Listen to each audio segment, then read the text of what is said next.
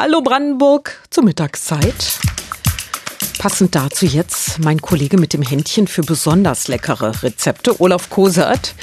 Olaf, etwas Köstliches bringst du heute wieder auf den Tisch und keine Sorge, liebe Antennehörerinnen und Hörer, es ist nicht Pferdefleisch.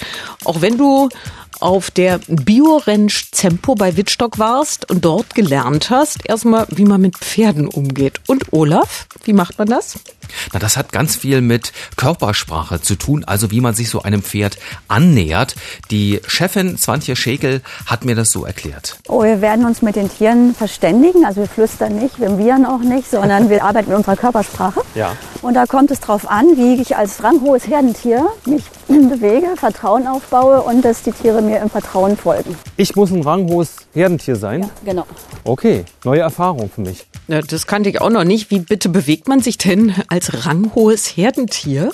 Ja, gute Frage. Ne? Man soll aufrecht und selbstbewusst an das Pferd rangehen, quasi wie in eine Gehaltsverhandlung mit dem Chef. So muss man sich das etwa vorstellen, weil wenn du schüchtern bist und zaghaft, dann machen die Pferde einfach weiter ihr Ding.